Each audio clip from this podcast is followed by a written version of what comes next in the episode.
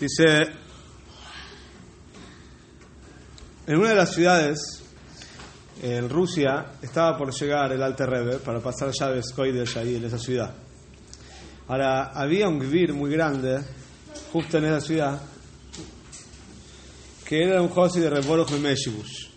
Como sabemos, Reboroch Memeshibush era el nieto del Baal Shem Tov, y que tenía algunas diferencias, dijimos, con el Alte Rebbe, especialmente sobre la idea de difundir Hasidus, si hay que difundirlo, no hay que difundirlo, si es para todos, si no es para todos.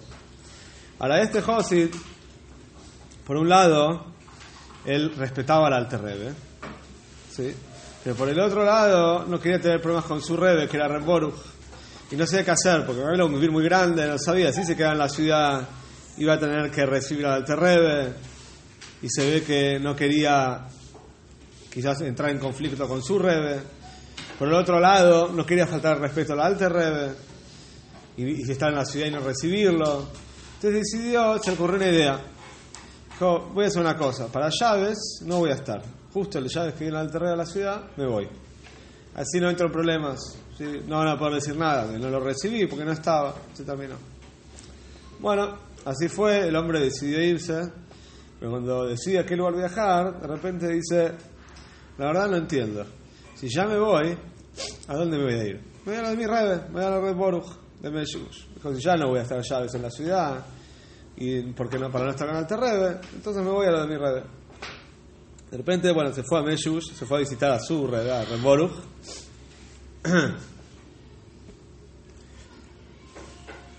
y, ¿qué pasó? El Rebe lo vio, le dijo, ¿qué haces acá? Sea, no era una fecha el año que este hombre, que este Josid iba. Nunca era esa fecha. De repente llega Meshush, no entiende por qué. Entonces el Rebe le dice, ¿qué haces? Entonces, ¿qué le contesta este Josid? Dijo, no, lo que pasa es que en mi ciudad vino el Litvak. Nosotros sabemos que el Litvak es el, el lituano.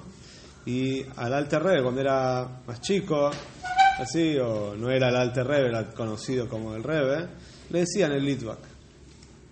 Entonces él le dijo al rey, a vino el Litvak a mi ciudad, entonces me fui. El rey le dice, pero ¿cómo? ¿Qué Litvak? ¿Qué, qué Litvak fue a tu ciudad? Hay muchos Litvak, hay mucha gente de Lituania. Dice, no, ¿cómo? Litvak Ayedúa, el Litvak conocido, el famoso, el Litvak. Entonces él le dice al rey, pero no. El rey le dice a él, dice, pero decime, ¿qué Litvak? ¿Qué Litvak es tan conocido? ¿Qué Litvak? Entonces, él no le queda otra, se da cuenta que el Rebe quiere que diga el nombre. Entonces le dice, ¿cómo? El Rebe del Lubavitch, sí, el- no era del Lubavitch en esa época, era el Alter Rebe. Entonces, de repente, el Boruch le cambia la cara al Rebe, al Boruch Meshush, y dice, ¿sabes qué? Si por haber nombrado, dice al Alter Rebe, si el Litvak perdiste el Oilo Maze, el hoy lo mago y perdiste que te entierren en un cementerio yudí. Perdiste Kura Cicerón, o sea, perdiste que te entierren como un yudí. El hombre no lo podía creer, imagínense. Acá, el- este mundo, perdió todo lo que tenía en este mundo, el hoy lo mago y también Kura Cicerón. Bueno, imagínense este Josi empezó a llorar desesperado. Dijo, yo no quise faltar el respeto.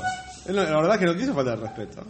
Él quería como una manera de insinuar de que se fue del Rebe, del de, de Rebe Jabal, pero... Entonces, Baruch Meshu le dijo, el Rebe le dijo, mira, yo no te puedo ayudar más. Dijo, la verdad, ya está, yo te digo lo que pasó. Perdiste todo, yo no te puedo ayudar. Si querés alguien que te ayude, no sé, anda él, anda al, al Alter Rebe, el que él te ayuda. Ok. Este Josi se fue, al fin y al cabo volvió, lo fue a buscar al Alter Rebe, desesperado. Se acercó, pidió un yejidus, entró llorando y le dijo, Rebe, le conté lo que pasó. Dijo, entré a lo de Reboru, que me y te di- nombré a vos, pero te nombré a vos con el apodo Litvak, así. Y ahora el Rebe me dijo, perdí todo. Entonces, el Rebe le dijo, mira, te voy a decir la verdad. Si el hoy lo Maze, ya lo perdiste. Ya está. Todo lo que vos tenés ahora en el Maze, él era rico. Ya está, lo perdiste.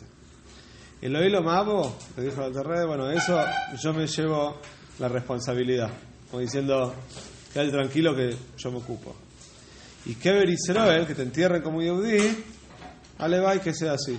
Ojalá, imitación que sea así, como diciendo, no es 100% seguro, pero bueno. Imagínense este Josid, bueno, salió el Ejidus roto, ¿no? Imagínense, la, tristeza. Bueno, ¿Qué pasó? Los negocios le empezaron a ir mal. Ella sabía que le iba a ir mal, porque ya el rey le dijo, le vas a perder todo. Así que le empecé mal, le empecé mal, le empecé mal, perdió todo. Toda la riqueza que tenía la perdió. Ahora, como la gente en la ciudad lo, lo, conocían y sabían la historia de lo que pasó y por qué él perdió toda la riqueza, entonces lo nombraron. Había, aparece, un, puesto en la ciudad, era puesto como que era el responsable del registro civil. ¿Qué era? El registro civil anotaba los casamientos de los Yehudim. Había como un registro civil para Yehudim. Ahí se anotaban los casamientos, se anotaban eh, los nacimientos, alegros de las muertes, se anotaba con el ejército de los Yehudim y era un trabajo como si fuera oficial de los Yehudim para el gobierno, un registro civil. Entonces, el hombre ganaba algo de plata con eso, le alcanzaba para vivir mínimo, le alcanzaba, con eso vivía. De repente un día... Tenía familia, sí. De repente un día, ¿qué pasó? Él firmaba, todo lo que le daban para firmar, él firmaba. Porque él era yudí, él trabajaba como para los Yehudim ahí y no se fijaba mucho lo que firmaba. Él tenía que firmar porque era como el responsable oficial entre los Yehudim y el gobierno. Pero muchas de los Yehudim le traían algo, firmame esto, firmame el otro. No firmaba. ¿Qué pasó una vez?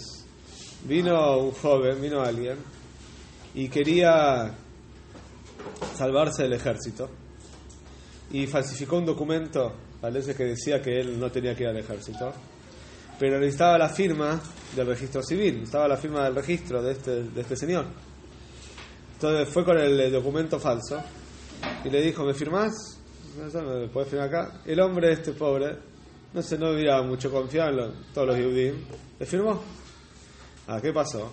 De repente este joven fue después a, a, la, a otra oficina del ejército, no sé, ahí en Rusia, a mostrar de que él está potur de ir, está exento, y mostró las firmas y de repente se dieron cuenta que el papel este era falsificado, no era verdad. ¿A quién lo fueron a buscar? Al hombre, al este Gvir que perdió todo, lo fueron a buscar a él, le dijeron, ¿cómo firmaste algo que es falsificado?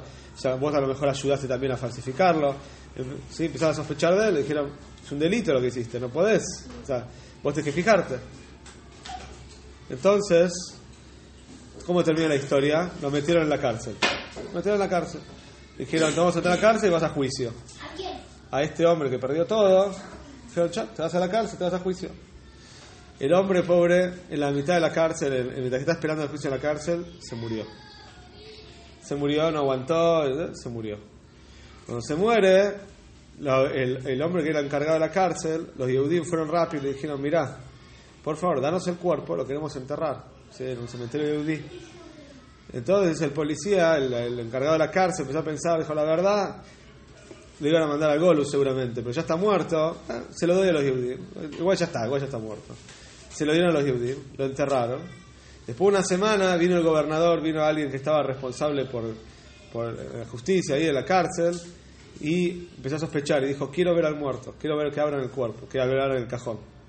Porque tenía sospecha de que los Yehudim engañaron dijeron que habíamos fallecido y no fallecido, enterraron a otra persona y a esa persona lo dejaron escaparse. Entonces abrieron el cajón, el gobernador vio que realmente era él que estaba enterrado ahí. ¿Y sabes lo que dijo? Dijo, te salvaste. Él le dijo al, fallecido ahí al muerto, dijo, te salvaste. Dice, porque vos te hubieras mandado a Siberia. Y si, si no te hubieran enterrado, incluso que te hayas muerto, yo no te hubiera dejado que te entierren acá. Te hubiera enterrado en otro lado. Dice, pero como ya te enterraron, sí dijo, ya está, listo. Ya te moriste, te enterraron, se terminó. Así que, por lo menos, lo enterraron como Yehudi. Hoy lo más, hijo del terreno, dijo que se iba a ocupar. Y hoy lo más, el pobre, lo perdió. Fue el maíz. Maíz fuerte.